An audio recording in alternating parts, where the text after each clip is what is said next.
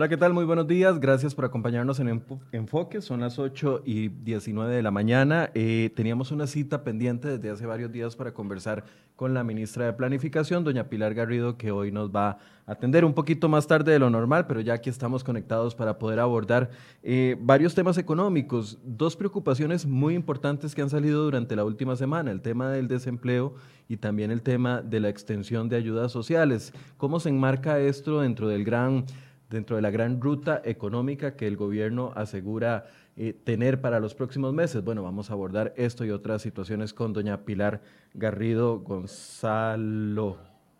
¿Lo dije bien? Sí, muy bien. Buenos días, doña Pilar, ¿cómo le va? Buenos días, un gusto saludarle y a todos quienes nos acompañan el día de hoy. Gracias, doña Pilar. Bueno, habíamos hecho una cita hace algunos días y yo le había pedido a doña Pilar y no lo logramos concretar al final de cuentas, pero lo que le había pedido era Ustedes han visto cuando hay un, tema que algunos dicen que hay una posición y otros dicen que otra y, popularmente dice, bueno, dibújemelo. Bueno, yo le había pedido a doña Pilar que me dibujara la ruta económica porque varios sectores decían no hay ruta económica o la ruta económica no es suficiente. Otros sectores dicen que, eh, bueno, otros sectores no, el gobierno dice a través de sus ministros que está eh, claramente planteada la ruta económica. Doña Pilar, yo quería poner esto hoy como si fuera un banco de cuatro patas voy a ponerle nombre a las cuatro patas a ver si usted está de acuerdo conmigo y si quiere cambiarle el nombre a alguna de esas patas. Una de las patas la voy a llamar ruta de reactivación económica. La otra pata la voy a llamar las ayudas sociales requeridas por la ciudadanía. La otra pata la voy a llamar el empleo y la otra pata la voy a llamar recorte de gasto. No sé si está de acuerdo conmigo o si este banco necesita una quinta pata y usted la quiere agregar. En realidad, todas estas juntas hacen lo que son, algunos son efectos de la estrategia de, crecimiento, empleo y bienestar y otros son eh, necesidades que se incorporan y lo del recorte de gastos parte del elemento de política fiscal responsable que hace parte de, toda la estrategia. Pero, pero podemos, podemos, trabajarlo de, podemos trabajarlo así. Podemos trabajarlo así. Tal vez empecemos, doña Pilar, con el tema de la ruta económica, que era lo que le había planteado. Eh, inicialmente. ¿Podemos definir en un listado corto eh, cuál es esa ruta que ustedes eh, dicen tener tan clara y que algunos sectores, y qué es lo que otros sectores no están viendo de esa ruta que ustedes dicen tener clara? Empecemos por, el, por el 2020 y luego hablamos del 2021. Bien, en 2018, cuando entra el gobierno, se compromete con empezar un trabajo para la consolidación fiscal. Y ahí uno de los elementos fundamentales era justamente eh, lo que es el, el, tema de la consolidación fiscal, que es crítico para poder garantizar reactivación y para poder pensar en crecimiento potencial. En 2019 eh, sacamos lo que se denomina Estrategia Nacional de Crecimiento, Empleo y Bienestar. Esta estrategia la pueden encontrar en el sitio web de mi plan y, y este es el esfuerzo de todos los ministros y el presidente del Banco Central. Y lo que pretende es, a partir de tres pilares, establecer acciones concretas en, esa lógica. Esa es nuestra, nuestra ruta, eh, el marco general de nuestra ruta. Y se compone de estabilidad económica y productividad para el crecimiento y la generación de empleos, educación e información para el empleo y uno tercero que se refiere a políticas activas para el mercado de trabajo. Dentro de estabilidad macroeconómica, hay un elemento fundamental que es la política fiscal responsable. En ese marco está todo lo que hemos venido desarrollando como la estrategia de consolidación fiscal, que va desde la aprobación de la 9635, la implementación de la misma, que también se compone del esfuerzo que se hace por el recorte del gasto, por presentar los proyectos de anualidades, del no pago también de eh, los aumentos, por la razón deuda PIB y también se compone de otro elemento que este, tiene que ver con revisar las exoneraciones, particularmente en ese caso la de salario escolar, y este otro elemento que tiene que ver con el empleo público. Dentro de esa lógica de política fiscal responsable también hay, la, hay una ruta de materia de financiamiento, de cubrir las necesidades de financiamiento de este año, que se componen de créditos multilaterales a unas tasas muy blandas para bajar el perfil para recambiar el perfil de la deuda y bajar el costo del, endeudamiento, bajar lo que los costarricenses pagamos por concepto de intereses. Estamos hablando de tasas que no superan el 3% y que si fuéramos a colocar esto en mercado doméstico, pues la curva soberana ronda el, el 8% y en dólares el 7,5%. Entonces está esa parte y luego este, viene otra que tiene que ver con los esfuerzos que se han hecho por canjes para también bajar tasa de interés y presionar menos el mercado doméstico y no competir por recursos del sector privado y por ende no presionar las tasas que pagamos eh, las los costarricenses por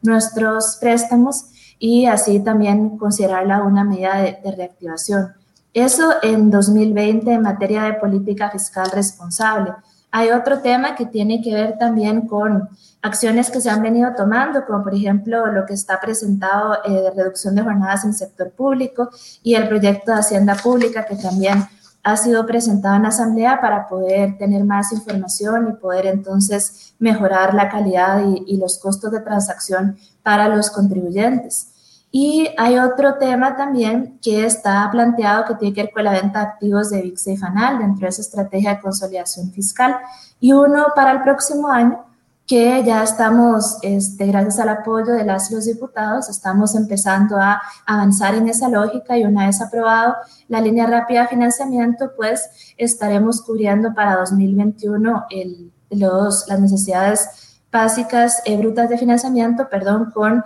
los recursos del Fondo Monetario Internacional y también este, con eh, la confianza que se le brinda a otros multilaterales para poder, ojalá, el segundo semestre de 2021 colocar eurobonos. Eso dentro de la parte fiscal, dentro de la política monetaria eh, calibrada y oportuna, pues todas las inyecciones de, del uso de la política monetaria que ha sido contracíclica se han hecho, estamos con la tasa política monetaria más baja de la historia y se han hecho inyecciones eh, calibradas en la medida para poder dotar de mayor liquidez el mercado, los mercados, el sistema financiero en su conjunto, darle liquidez y estabilidad. El, por suerte, el sistema financiero es muy resiliente, ha sobrevivido a las pruebas de estrés y ahí el esfuerzo constante del Banco Central por bajar la tasa política monetaria, por relajar la normativa prudencial para poder ayudar al sector privado. Y últimamente también el esfuerzo que se ha venido haciendo para poder aprobar esas líneas de crédito en el MIL, el Mercado Integrado de Liquidez, que tiene esa cuatro años a una tasa muy blanda, es cercana a TPM, que lo que pretende es inyectar recursos a muy bajo costo en sistema financiero para que ojalá esa tasa pueda traducirse también a, este, a, las, a las empresas y a las, y a las personas con actividad lucrativa, pero en general a los hogares de, de Costa Rica. Entonces, el esfuerzo también en política monetaria y en materia de inversión pública, ya el otro motor que tiene que ver con productividad, crecimiento y empleo, pues inversión pública y gasto de capital, que es ahí ustedes saben que veníamos con nuestro portafolio de 3,1 billones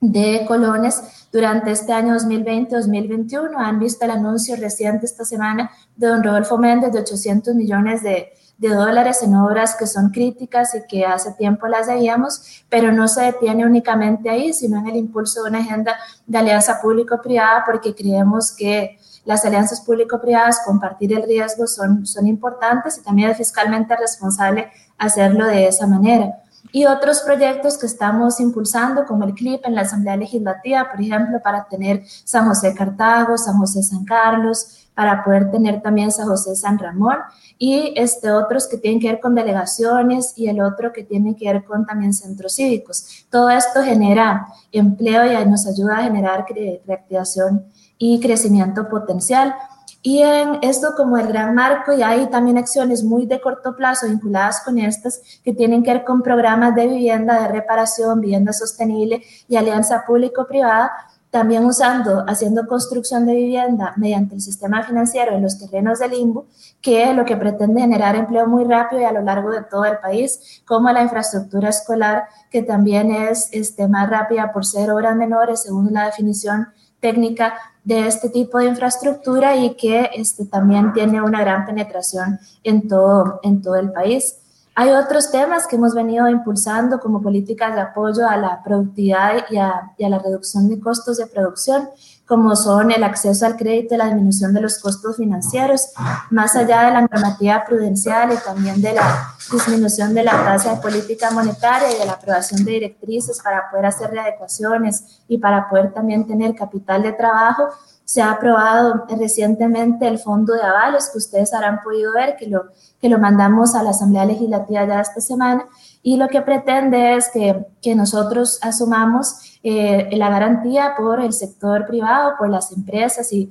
por las personas físicas con actividad lucrativa hasta un 80% y poder también el aval y poder cubrir también la pérdida esperada ante cualquier situación de, la probabilidad de cualquier situación de impago. Y al mismo tiempo eso le ayuda al sistema financiero porque lo que hace es que es un mitigador de riesgo y también no le presiona en suficiencia patrimonial y en, otros, en otros indicadores de liquidez. Doña Pilar, eh, ah bueno, perdón, terminé la idea para poder hacerle una consulta, no quiero interrumpir, pensé que había terminado. En realidad todavía falta un poquito, pero si no vamos, vamos más diciendo, hay otros temas vinculados con contratación de personas y el esfuerzo por el proyecto de, eh, de jornadas que por suerte y, y, gracias a Dios está caminando en la asamblea bien, porque lo que hace también es que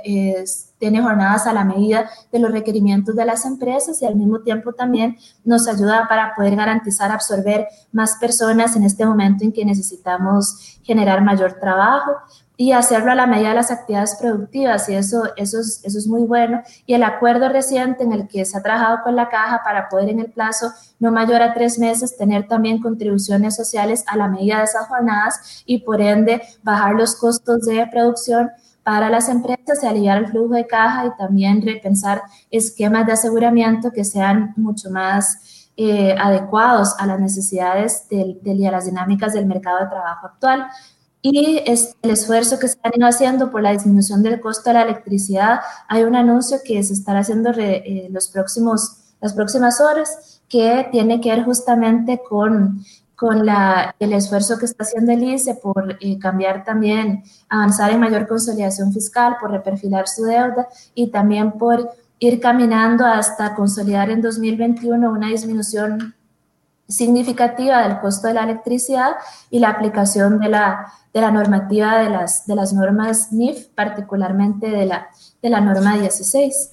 Eh, y este, finalmente, Tal vez decir también que hay elementos de profundización de comercio internacional y aquí lo que se han ido lanzando el programa Libio para poder ayudar a transformarse a las empresas que tienen potencial exportador. Son 200 mil pymes, lo cual no cualquier pyme puede exportar, ¿verdad? Es un trabajo muy duro. Y también eh, creemos profundamente que Costa Rica tiene que estar vinculado en, los, en las cadenas globales de valor y que puede ser un ganador neto de la economía post-COVID y por ende también hay la inversión extranjera directa y también poder consolidar clústeres en, en, innovación en ciencias de la vida y también en, en otras áreas como por ahí todas las vinculadas al programa Descubre, que, que también ayuda de alguna manera al sector agrícola. Y este, dos temas adicionales y cierro que tienen que ver con la disminución del costo regulatorio y de los trámites. Y ahí la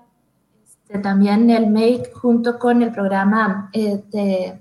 el programa Costa Rica Fluye son fundamentales y por otro lado el tema de la competencia que hemos venido avanzando en, en, estas semanas, que en dos semanas que han transcurrido para apoyar en la ley de competencia, apoyar los estudios que realiza técnicamente la COPROCOM y tomar decisiones en relación con este, algunos de estos. En las pymes el esfuerzo tiene que ver con mejorar los canales de distribución, digamos, hay acciones para sectores específicos que podemos entrar en detalle también en lo que quieras y, este, y visualizar para las MIPYMES, repensar en la definición propia de las pymes a la luz de, de la OCDE, también repensar cuáles son, ayudarles para que los primeros años de su vida no tengan que asumir tantos costos de producción y asumir el pago, el pago a las administraciones tributarias, tanto Hacienda como la Caja, sino permitirles guardar las facturas y a medida que vaya mejorando la facturación de las pymes, entonces sí empezar a cobrarles de acuerdo a los recursos que, que van generando y habilitar también un ecosistema de microfinanciamiento para poder apoyarles y de comercio digital para que tenga otros canales de comercialización y distribución. En agricultura, la apuesta esa agricultura de precisión, es poder agregar valor a la agricultura para que pueda ser eh, más, más potente, poder usar los, los recursos con eh, más tecnología y poder también tener semillas más, más eficientes, todo el tema de, de agroquímicos para poder ayudarles a competir mejor. El, en el programa Agroinova 4.0 y gracias al apoyo de cooperación reciente de la Unión Europea se va a poder escalar de una manera más eficaz este, este programa. Y en materia de turismo, pues sabemos que la recuperación por completo va a tardar este, unos dos años para estar a los niveles de la prepandemia, pero ahí toda la campaña de Volvamos a Turistear que se han ido lanzando con el apoyo de la ABC, el tema de la apertura de fronteras gradual y el tema de, de proteger pyme empresa turística junto con la prioridad que tienen en materia de, eh, de los avales, pues les va a ayudar a poder seguir avanzando. Y finalmente el tema de educación e formación para el empleo, ahí todo lo que hemos venido trabajando en materia de garantizar que los perfiles de empleabilidad se puedan compatibilizar con las necesidades de mercado, mejorar en la en la capacitación y la evaluación docente como medida de más mediano plazo y en el corto plazo lo que hemos venido impulsando son programas de Coursera y también eh, otros tipos de herramientas de formación en línea para poder impulsar eh, este tipo de perfil de empleabilidad y un programa de políticas activas de mercado de trabajo que hace parte del compromiso de proteger, donde lo que se trata es de poner a disposición algunos recursos del el crédito de proteger que son para potenciar el programa empleo y empleate y entonces nosotros asumir el, el, costo de las personas que estarían trabajando en algunas áreas de sector privado y asumir nosotros dándoles a ellos un subsidio para poder que se mantengan empleados. A grandes rasgos, este, y es mucha información, pero a grandes rasgos estos son, son los, los detalles eh, de, de, la hoja de ruta que hemos hecho. No, Quizás no, no quise interrumpir, doña Pilar, porque quise darle, y, y, conté los minutos, 16 minutos seguidos para que pudiera decir el plan de reactivación y, y el plan económico. Para no interrumpir, no, no la quise interrumpir por una razón, porque cuando vienen muchas, muchas personas aquí y se sientan aquí de diferentes sectores, estoy hablando de UCAEP, estoy hablando de Cámara de Industrias, estoy hablando de los diputados de oposición, estoy hablando de eh, la AmSham, de muchas cámaras, siguen repitiendo de que no existe una ruta económica. Por eso la dejé a usted durante 16 minutos poder decir la ruta económica. ¿Qué cree usted que es lo que está fallando en que usted diga que tenemos todo este plan y esta ruta marcada y abordó, eh, más bien le aplaudo, porque en 16 minutos abordó decenas, decenas de temas.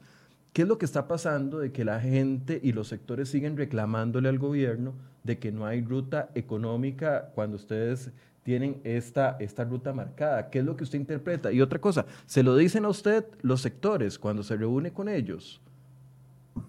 Eh, vieras que yo creo que es un tema de comunicación, porque la semana pasada tomamos tiempo, tres horas seguidas, para conversar con la OCAEP y con 50 cámaras que don Álvaro eh, convocó eh, como eh, con nosotros. Estuvimos durante mucho tiempo hablando sobre esto. Hicimos cada uno de los miembros del Consejo Económico una presentación, eh, como lo que acabamos, como lo que yo intenté hacer ahora en esos 16 minutos, con un poco detalle. Y también tuvimos un intercambio de preguntas y respuestas y hubo, una buena acogida y hubo también mucha voluntad para poder trabajar de manera conjunta. El día, mm, el día martes estuvimos al final de la tarde en la Cámara de Industrias también con don Enrique con los, y con los agremiados y tuvimos también la oportunidad para entrar en detalle en algunos de estos temas y también conocer cuáles eran las preocupaciones y las prioridades de ellos para extraordinarias y de los y cómo también incorporar de tanto la Cámara de Comercio como la Cámara de Industrias y otros algunas de estas prioridades que les ayuden a aliviar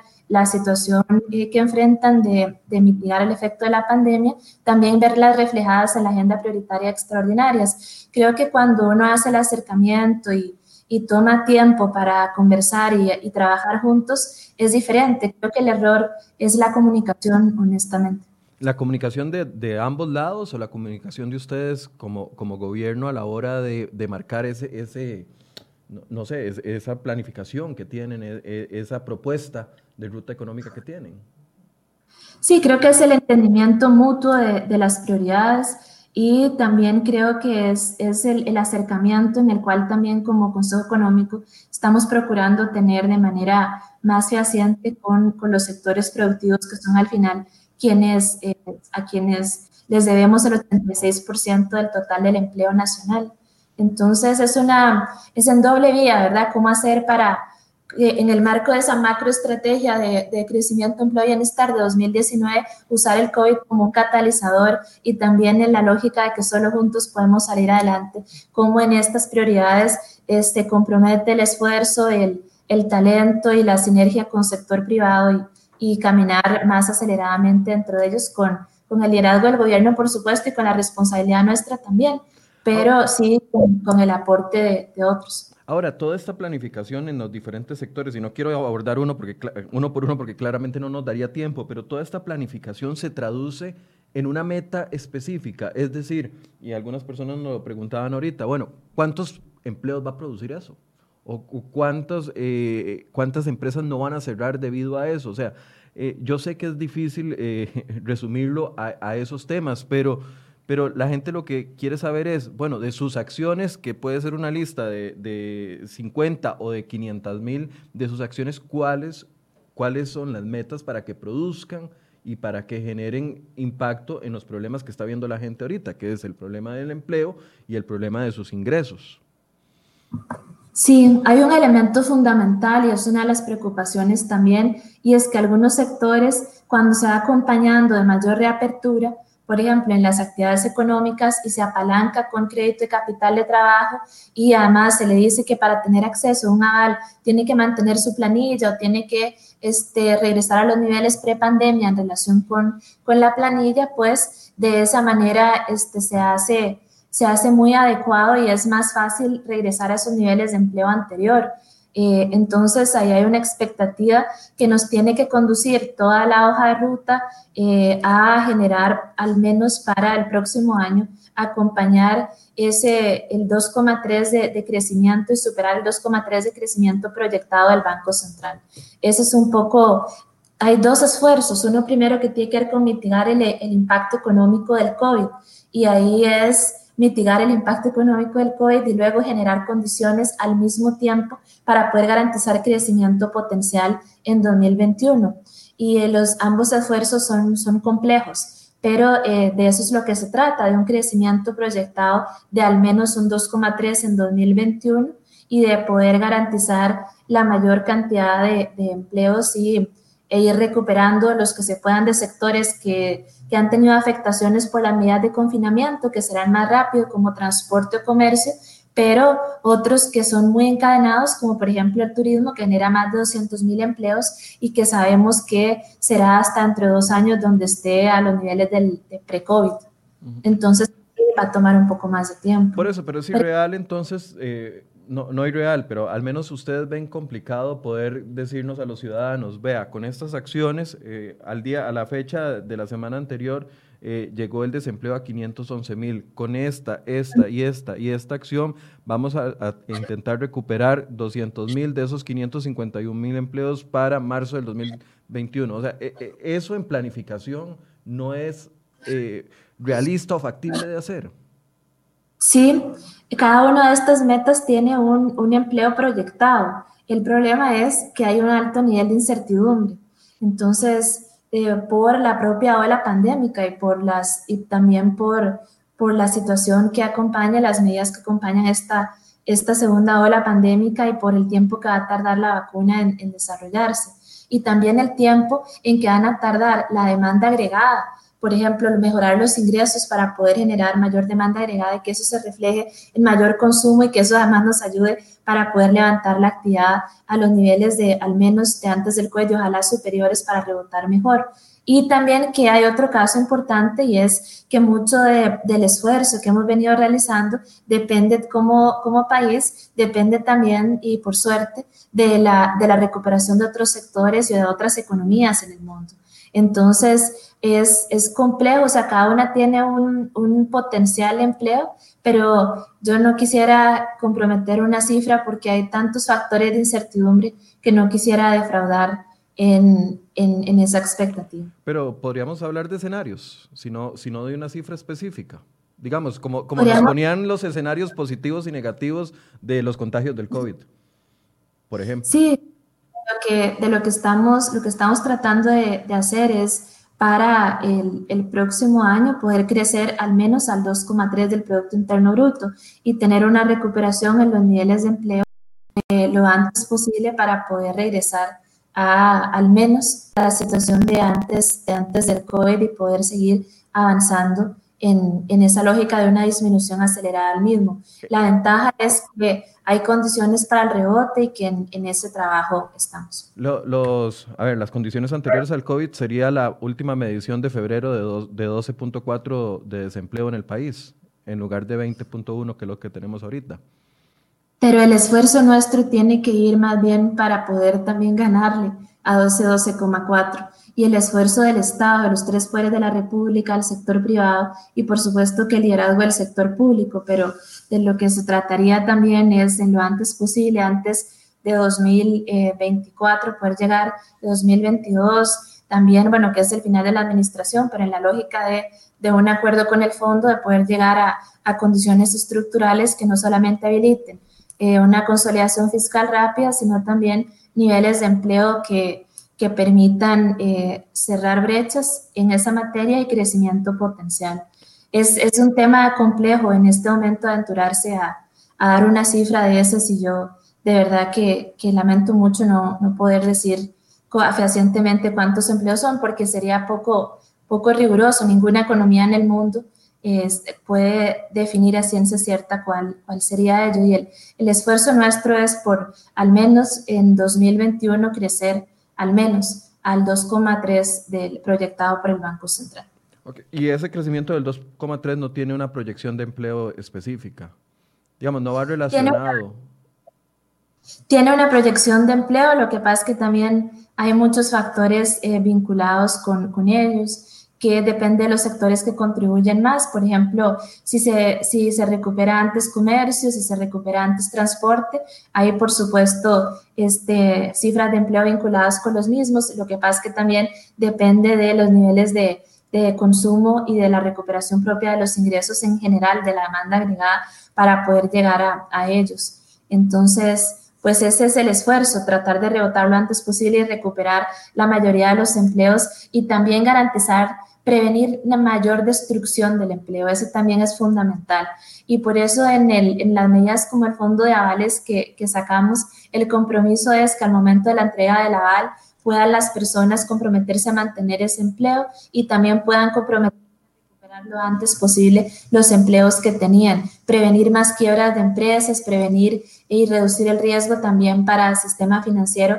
al tiempo que se le ayuda a esas empresas a a poder mitigar el efecto económico del COVID y ojalá a reponerse y a, y a pensar más adelante, primero en readecuaciones, si es que lo necesitan, en capital de trabajo para poder asumir costos de planilla, proveedores, costos operativos y ojalá después estén pidiendo crédito de inversión y ampliando las operaciones. Esa, esa es un poco la visión estratégica. Señora ministra, a estas alturas, a, 14 de, agosto, ¿usted cree que la economía ya tocó el piso que tenía que tocar este año? ¿O hay riesgo de que caigamos más?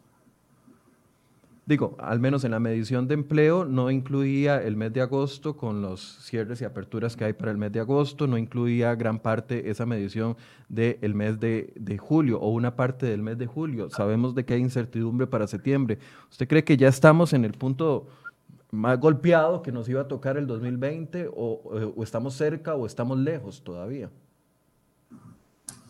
Y aquí otra vez el problema de la incertidumbre yo quisiera eh, poder decir a ciencia cierta la, respuesta a esto. Lo que, sí, lo que sí el esfuerzo en el que estamos haciendo en materia de,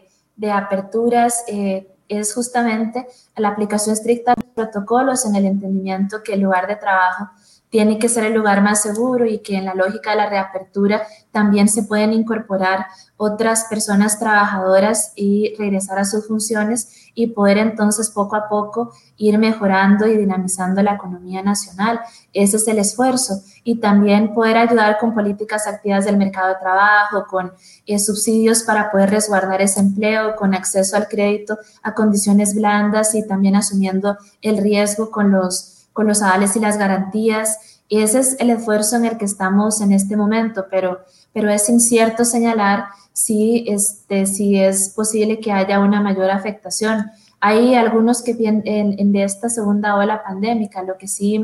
el esfuerzo nuestro es por seguir manteniendo el nivel de empleo actual, prevenir que se destruye, más bien avanzar hacia la recuperación de algunos de, de estos, poder ayudar a las empresas para poder en esa lógica que se mantengan para resguardar el tejido productivo. Y también el esfuerzo va en la dirección de este, generar las condiciones para poder habilitar de lo, en materia de apoyo productivo eh, ese rebote del que hablábamos hace unos momentos. Pero, pero a ver, digamos, cuando yo planifico mi quincena, que, que soy una persona muy, muy necio en, la, en, la, planificación de los gastos, o sea, yo, yo planifico hasta lo que puedo desperdiciar y tomo los, sí. los escenarios positivos y tomo hasta los escenarios más negativos. Un ministerio de planificación debería estar contemplando en este momento un escenario más negativo. Eh, estoy tratando de sacarle lo que no he logrado sacarle hasta el momento. Y no es sacarle algo negativo, sino sacarle la información. Eh, ¿Están previendo un escenario más negativo para los próximos meses o un escenario positivo? O sea, dentro de la rama de que sabemos de que hay cosas positivas hasta cosas negativas, en, en materia económica, estamos ya en lo peor que podíamos estar a, a, a, negativo. Yo sé que hay un nivel de incertidumbre, pero también hay proyecciones, también hay, ustedes saben desde planificación lo que va a pasar en septiembre, en octubre, en noviembre, en diciembre, al, al menos en el comportamiento de la economía como estaba anteriormente. A ver, e, es ahí donde quiero ir. Hay una posibilidad sí. de que dentro de los escenarios ustedes están viendo algo peor, algo mejor, esperamos lo mejor, esperamos es eso lo que quiero, sí. tal vez que nos traslade. Ah, perfecto, sí. No, esperamos, nosotros estamos viendo con optimismo el, el, último, el último trimestre de este año, estamos viendo con, con optimismo el, el, último trimestre y también en conversaciones que hemos venido teniendo a la luz de las reaperturas que, que se han habilitado aún en, la, en el momento de, de este de martillo que se ha denominado, eh, aún en esta semana, en conversaciones con la Cámara de Comercio, por ejemplo, se ve el repunte en la actividad económica y también en las posibilidades de recontrataciones u otros. Entonces, estamos viendo con optimismo y el, este último trimestre y esperamos poder seguir avanzando en esa lógica. Y justo ayer lo conversábamos en el marco del Consejo Económico y es, sí, el, el, último trimestre estamos visualizando que sea, que sea mucho mejor y empecemos ya a lograr esa ruta para preparar el, el, el rebote. Entonces, agosto, julio, agosto, septiembre pueden haber sido los meses que más nos hubiese golpeado, la, que nos, nos golpea la crisis económica. Septiembre, octubre, noviembre, diciembre, nosotros lo, lo estamos visualizando con optimismo, siempre con cautela y hay un altísimo nivel de riesgo e incertidumbre, no obstante los estamos visualizando con, con mucho mayor optimismo. Ok, ¿y ese repunte de qué depende? ¿De las aperturas, de una mejor negociación o, o, o, ese optimismo para el último trimestre del año de una mejor negociación con el Ministerio de Salud? Y aquí quiero plantear un tema, porque la semana anterior y la tras anterior se le ha cuestionado, por ejemplo, al ministro de Hacienda el hecho de que no participe en las decisiones de aperturas y cierres y se ha dicho en múltiples eh, foros de que el que está mandando la economía del país no es el Consejo Económico que usted preside, sino eh, el ministro de Salud, don, don Daniel Salas, y que él toma las decisiones y que lo que él dice es última palabra y entonces que se empeñó él contra el Día de la Madre, etcétera, etcétera. Todo eso yo sé que usted lo ha leído depende de una mayor participación de ustedes como Consejo Económico para poder generar ese positivismo y, ese, y esas aperturas, porque es que sin, aperturas no hay, no hay economía.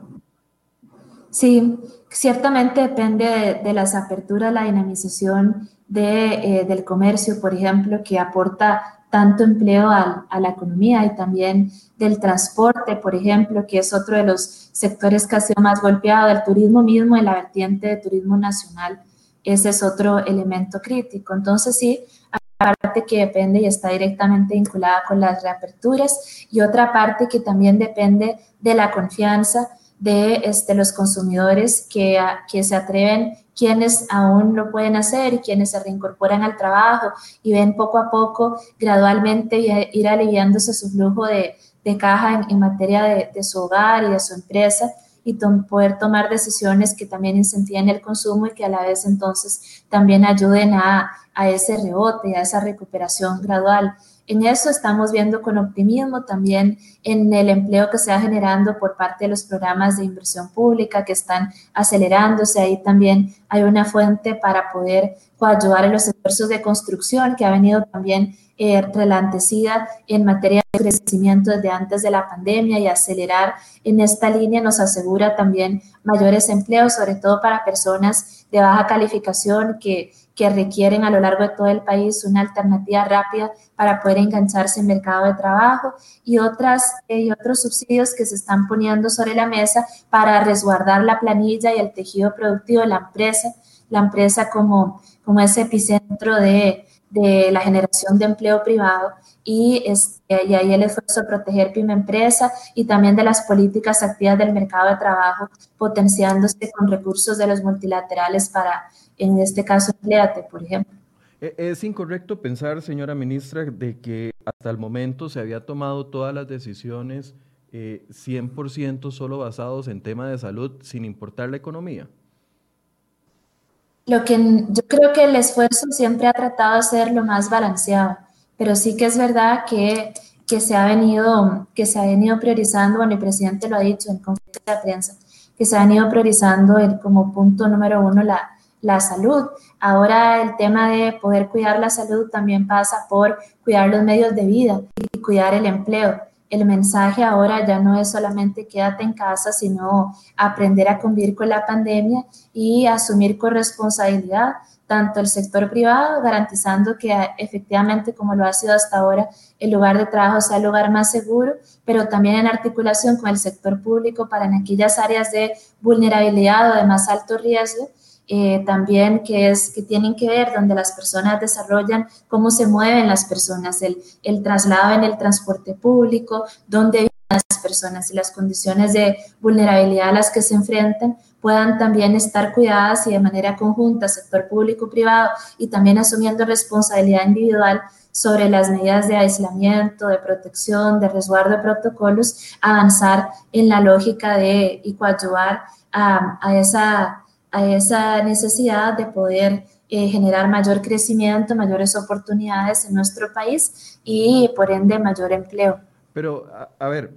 podríamos... Hay, tal vez otro tema importante, perdón que te interrumpa. Ah, no, hay otro tema importante que tiene que ver con la reactivación del crédito. Si también el crédito se reactiva con el uso de esta línea de crédito Banco Central en las que hemos estado trabajando, y también se facilita el acceso a esos 584 mil millones que hacían parte de los 900 mil, donde está contemplado el fondo de avales. También en la reactivación del crédito se va moviendo la, de la economía y ahí también hay oportunidades para poder ver con optimismo estos,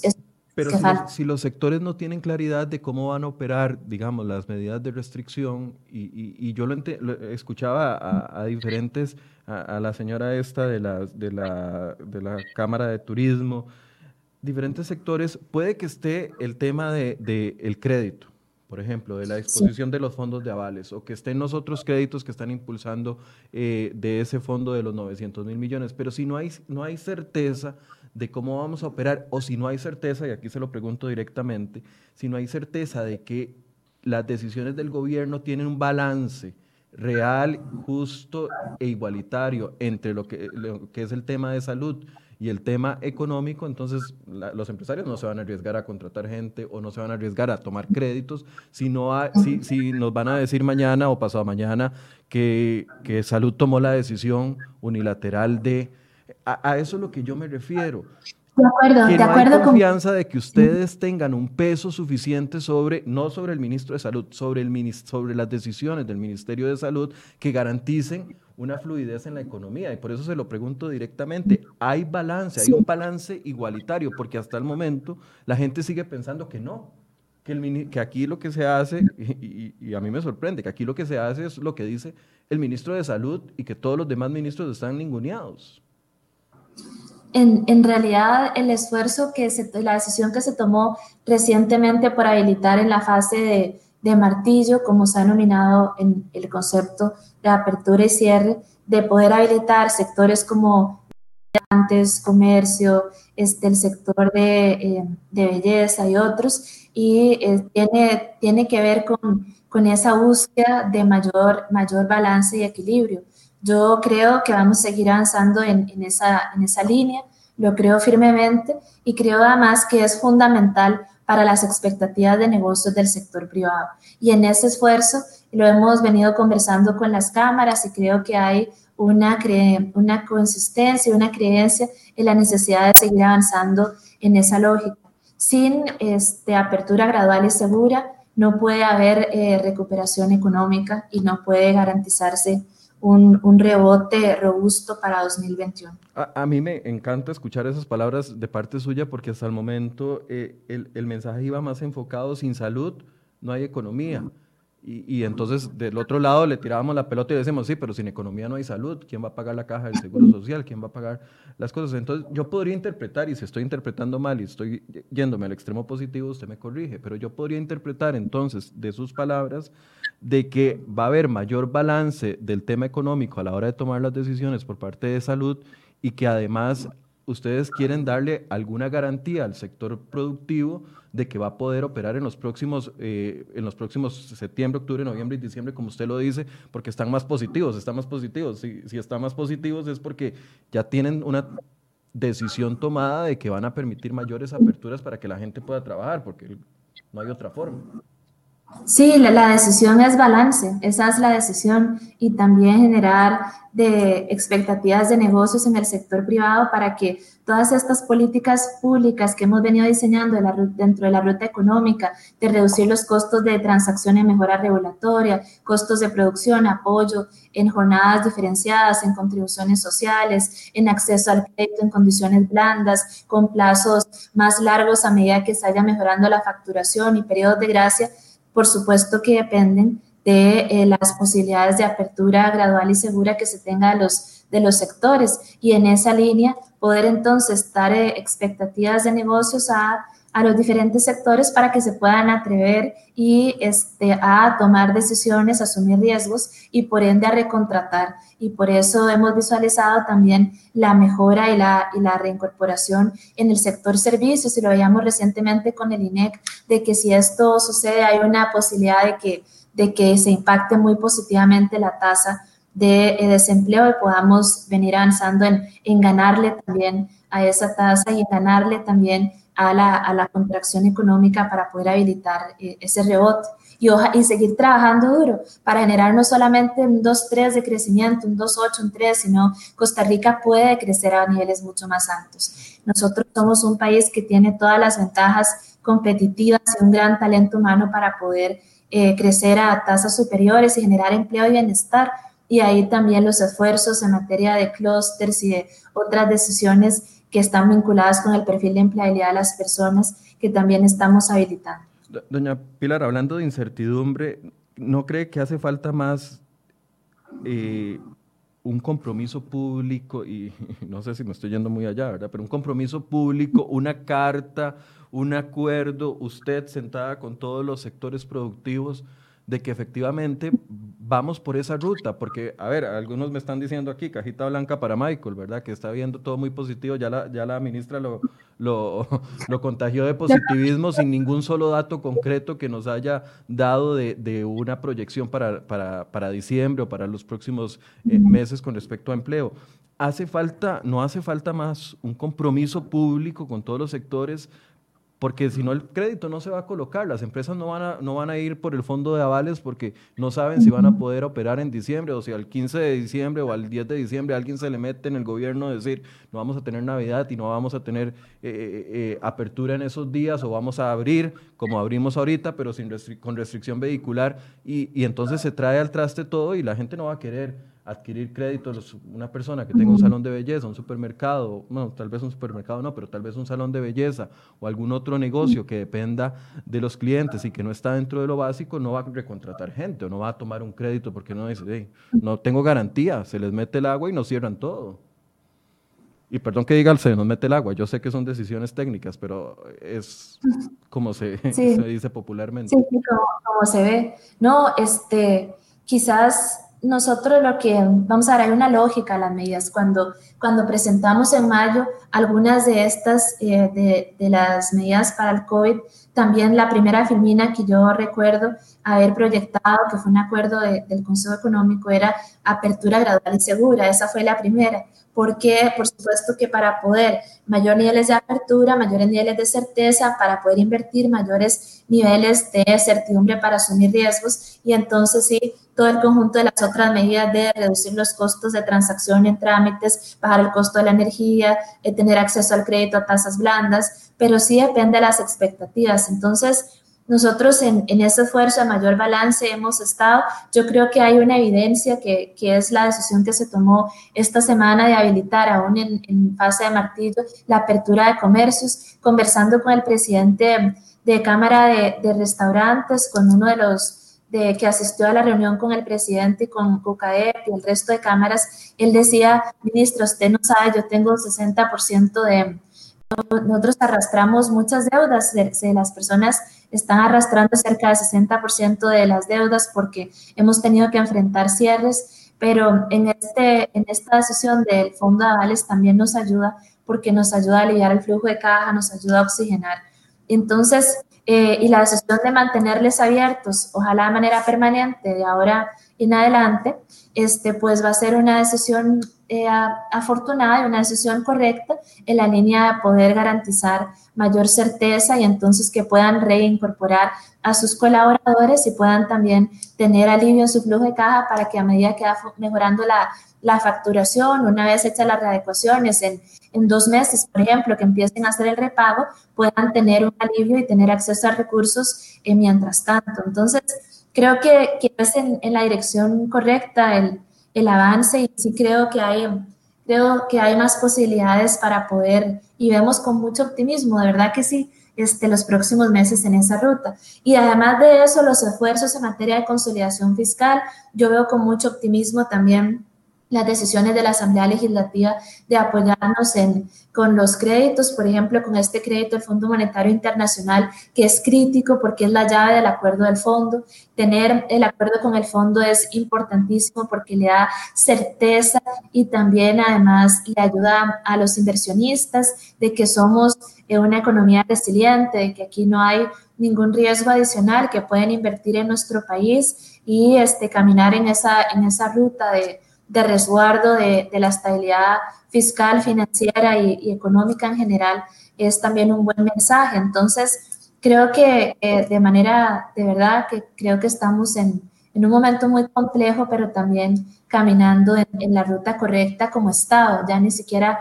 como gobierno y también con el gran apoyo que es el sector privado para esto. Por, eso, pero entonces eh, no hace falta un compromiso público, una carta, una conferencia de prensa todos unidos.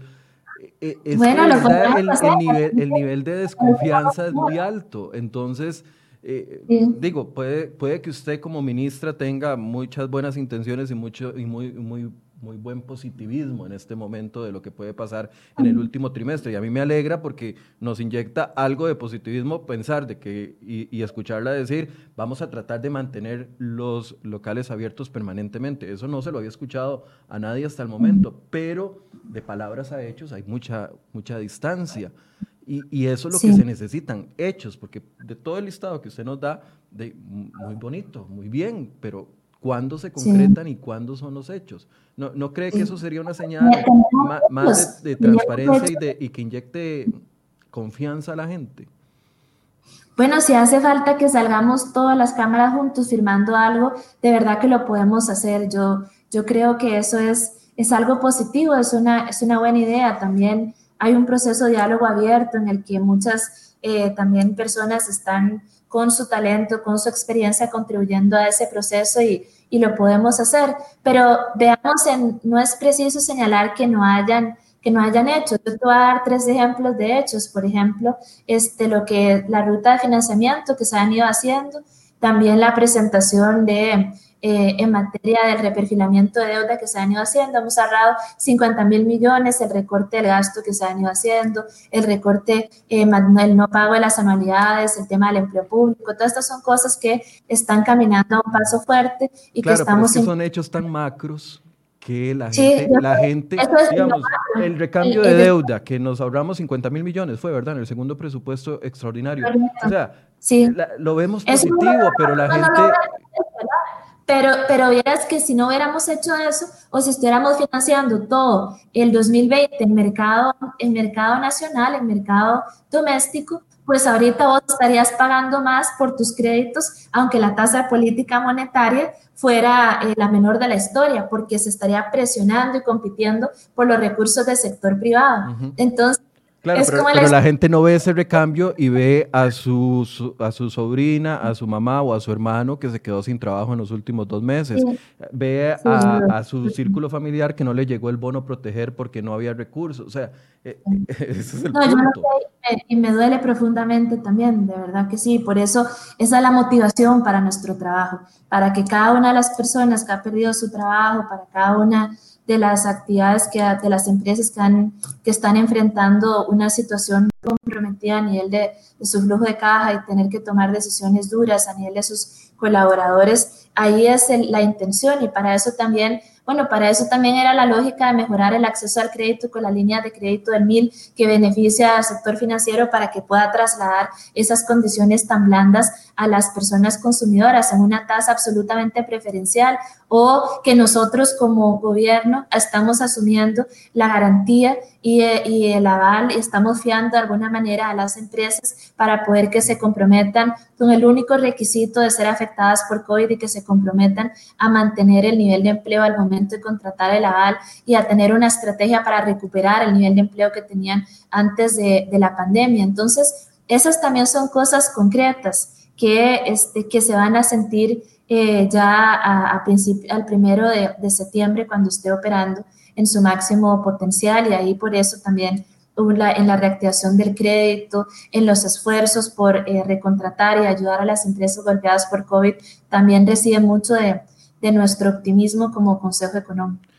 Eh, doña Pilar, eh, se está analizando, ayer se lo preguntaban a la ministra de, Trabajo cuando daba a conocer de que se depositaron 50 mil bonos, 55 mil, me parece que buenos, nuevos bonos proteger, eh, preguntaban sobre, y ella anunciaba de que con el otro crédito se podrían habilitar, me parece que 116 mil bonos proteger más, pero estamos llegando a un punto donde si no logramos reactivar el empleo y no tenemos fondos para bonos proteger,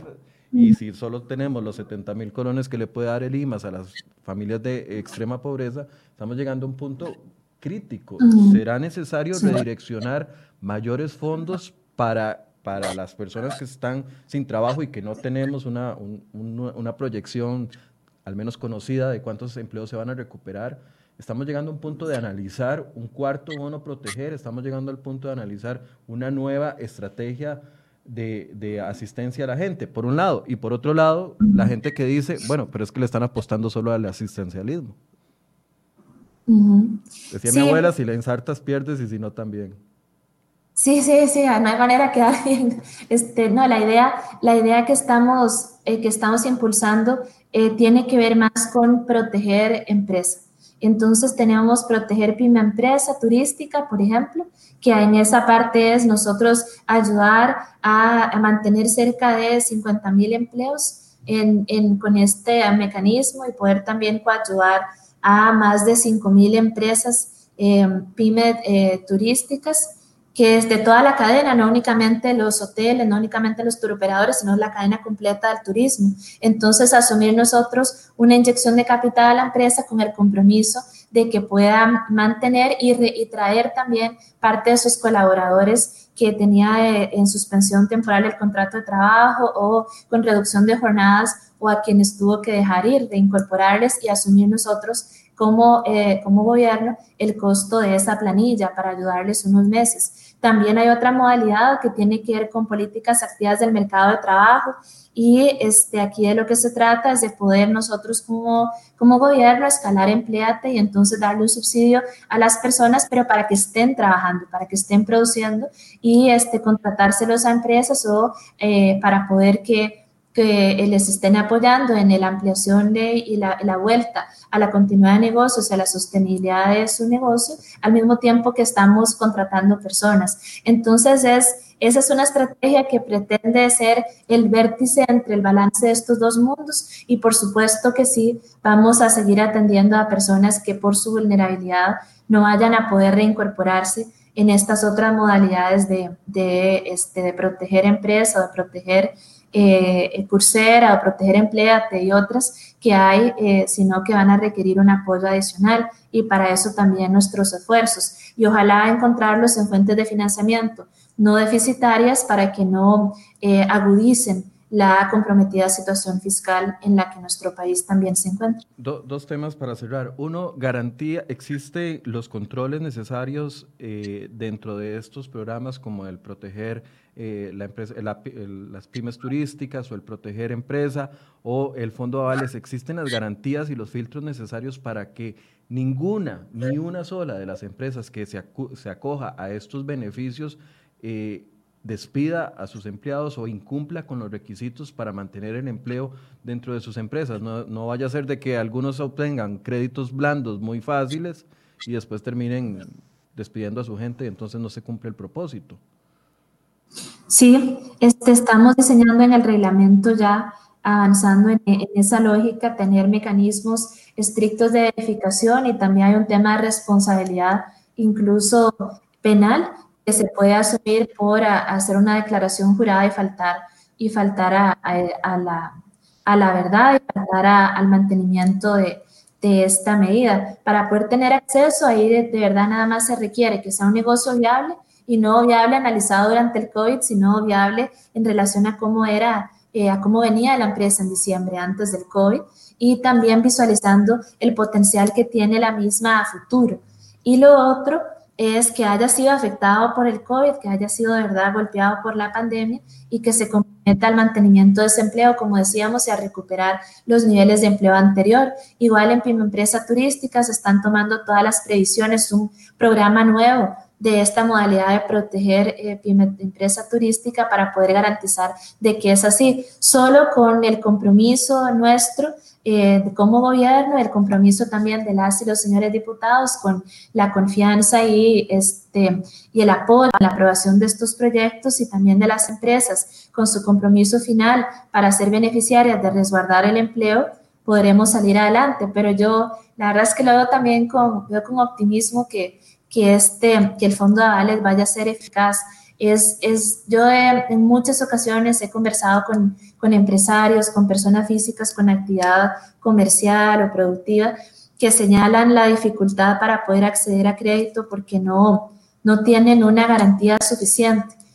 Una garantía suficiente que le dé confianza al sector financiero, eh, que le ayude a mitigar riesgos, no incurrir en riesgos más altos, pero también una garantía que les haga a ellos y a ellas sujetas de crédito para poder sostener el empleo y sostener su empresa y el tejido productivo. Entonces, este es uno de esos mecanismos que vemos con eficacia aparejado a ese mayor balance en las reaperturas que, creemos que puede ser muy eficaz para poder recuperar ese empleo, mantener el empleo, recuperar el empleo y habilitar el rebote, aunado al resto de medidas en las que estamos y, seguimos trabajando. Alguna gente está preocupada porque el fondo de avales se vaya a perder, es decir, el Estado ofreciendo garantía por empresas y eventualmente las empresas no pagan, la garantía se ejecuta por parte de los bancos, el fondo que es eh, dinero público termina pagando la deuda de una empresa en particular. ¿Hay un filtro para ese mecanismo? Para que ese fondo no se vaya a desgastar o no se vaya a perder o a desperdiciar sabiendo de que estamos con que cada colón cuenta. Cada colón cuenta, pero también creo que en este momento la mejor inversión que puede hacer un gobierno es apoyar al sector privado, apoyar a las empresas y, e invertir en, en sector productivo porque para prevenir cicatrices profundas en la economía. Lo peor que nos puede pasar es este, que el tejido productivo se destruya y que se destruya también más aún el, el empleo. Entonces, es la mejor decisión que, que, podemos tomar en este momento. Hay riesgos, por eso también está todo el tema de esta probabilidad que se calcula por pérdida esperada y habrá algunos que, que efectivamente, algunos recursos que, que se perderán, eso es así, pero también el beneficio que puede que entraña y las posibilidades inmensas de cubrir y avalar créditos por más de 3 mil millones, el 20% del parque de las empresas totales del país, con todo lo que implica a nivel de empleo, es de verdad la, la medida correcta. ¿Cuánto es el porcentaje de pérdida esperada? De este fondo? Con el cálculo de, de, estos números de 300 millones para poder habilitar 3 mil millones y llegarle a el 20% de las empresas países con el 10%, que es una pérdida esperada muy conservadora, porque algunos sectores están por debajo de esa pérdida esperada. Dependiendo de la actividad económica, algunos tienen una pérdida esperada menor, como construcción o como comercio o como agricultura, por ejemplo, aún en, en tiempos de COVID. Entonces tomamos el de turismo, que es el, el, más afectado, para poder hacer el cálculo. Eh, el último, y, ajá. Sí, no, y tal vez decir que sí, que los controles estarán. Y, ¿10% y de cuánto? ¿De 3 mil millones? 10%, sí, es 10% de pérdida esperada eh, y que ayuda a avalar 3 mil millones sí, de dólares. Y eso le, puede, le representa cubrir al 20% de las empresas eh, nacionales. Es, es es verdaderamente, tiene un potencial muy, muy poderoso. Entonces, ahí hay una, vemos con optimismo que eso, aparejado a, a, las líneas de crédito del MIL, del Banco Central, con una tasa tan baja del punto 80, si se hace de manera conjunta, nosotros asumiendo el 80% del aval y las empresas comprometidas a mantener el empleo, puede tener efectos virtuosos sobre la, recuperación del empleo, revertir esa tasa de desempleo que nos duele tanto, así como generar condiciones para rebote. Los filtros estarán y además el reglamento va a ser de conocimiento público para que todas las personas puedan también en ese proceso de consulta referirse al mismo y poder garantizar que efectivamente es idóneo en sus postulados y, y prevenir riesgos para, para el propio Estado y para las empresas y desde luego que para el sistema financiero. Para cerrar, doña Pilar, el acuerdo con el Fondo Monetario Internacional, eh, el primer paso es el crédito de 508 millones de dólares, ¿correcto? Ayer le reclamaba la diputada Silvia Hernández al gobierno de que no lo haya convocado para que se discutiera ayer mismo eh, en, en, plenario. Eh, yo, eso no lo pude ver, pero, pero entiendo que... Tenemos, que tenemos la inserción, nada más 30 segundos para escuchar lo que decía doña Silvia Hernández al día de ayer.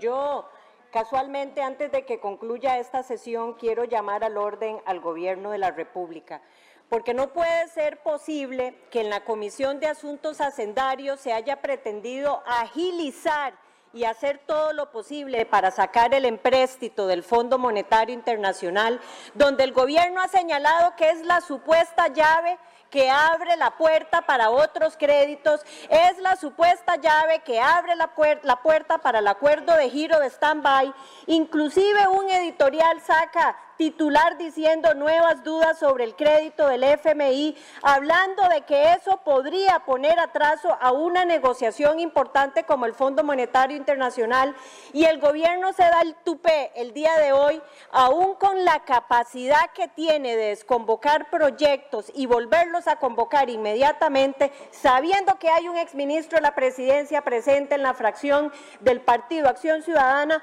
traen una agenda interminable para que este proyecto no se pueda discutir el día de hoy. Si hay interés de poder conocer el empréstito, se hubiera visto el día de hoy en este plenario. Y con esto no estoy diciendo que los proyectos que llegaron a la mesa de las compañeras y de los compañeros diputados no son importantes. Desde luego que sí. Pero ese discurso de que queremos ir a negociar con el Fondo Monetario Internacional queda entredicho cuando hoy hubo imposibilidad, ni siquiera intención intención de traer una moción de posposición a la mesa y mucho menos con el ágil mecanismo de desconvocar proyectos, hacer que existiera hoy solo ese proyecto de ley. ¿Puedo escuchar? Sí, sí, sí, puedo escuchar. ¿Qué, este, ¿qué fue lo que pasó con eso? No, yo desconozco, quizás la pregunta deba hacérsela al ministro de la presidencia, este, pero, pero lo, que sí, lo que sí tengo entendido es que ya hubo un acuerdo en relación con eh, poder, poder estar aprobando este crédito la, la, semana que sigue. Yo me siento muy agradecida con la Comisión de Hacendarios, honestamente, han hecho un trabajo extraordinario y han sido un apoyo, eh, tanto su presidenta como cada uno de las y los diputados que, que asumen con tanta rigurosidad el, el trabajo y que han apoyado la ruta de financiamiento para este 2020. Muchas de las posibilidades de que nuestro país logre cubrir sus necesidades brutas de financiamiento y también logre la, las posibilidades de consolidación fiscal y de ese acuerdo del, con el Fondo Monetario que es absolutamente fundamental para nuestro país, pasan por hacendarios. Entonces, más bien mi gratitud y mi reconocimiento al trabajo que realizan y, espero que, prontamente pueda ser aprobado porque efectivamente sí, el crédito con el Fondo Monetario, esta línea rápida es la llave para el acuerdo SBA y para el acuerdo con el fondo y, y ese acuerdo con el fondo es es imprescindible para nuestro país. Pero entonces para... no, no, es que se perdió el, el, interés por el crédito del fondo y por eso no lo convocaron ayer para que fuera discutido y aprobado el mismo día. No, no, por supuesto que no. Ese crédito es absolutamente fundamental. Yo desconozco. ¿Por qué que, el ministro no lo convoca? ¿Por qué no acomoda la agenda el ministro de la presidencia que tiene el, el, la papa en la mano y que se haya... Usted estaría muy contenta hoy si ayer mismo se hubiera aprobado en primer debate el crédito, ¿cierto? Muchísimo, sí. Este, pero bueno, las, lo bueno es que ya, ya hay una, una, una ruta para, para esto. Entiendo que ya será aprobado la semana siguiente y y eso es, eso es, una, es una maravilla. y, y para, para, perdón, nada más ahí, ustedes van en septiembre, inicia la negociación con el Fondo Monetario. ¿Cómo, cómo funciona eso? ¿Ustedes van con una lista de, de intenciones? ¿Ellos le, se, dejan la lista y la analizan durante un tiempo y, y vuelven a ustedes? ¿Cómo, ¿Cómo, va a funcionar eso? ¿Hay una agenda? Sí, lo,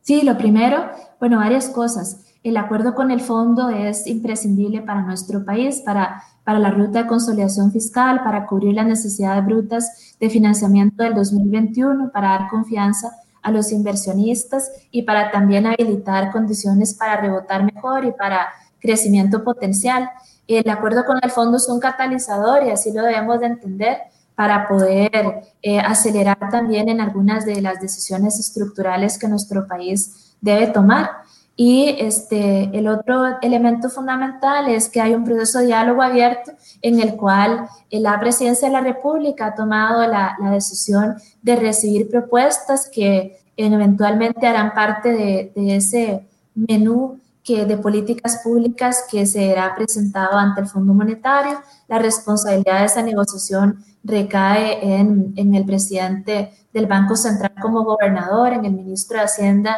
y, y, en mí, pero por supuesto que lo que se vaya a poner sobre la mesa tiene que ser dialogado muy estrechamente con las y los diputados y también provenir con ese elemento de legitimidad social que emana de este proceso de diálogo donde también se estarán incorporando algunas de las, de las eh, propuestas que se hagan ahora. Por eso, pero ustedes llegan con un documento a la primera reunión con una propuesta.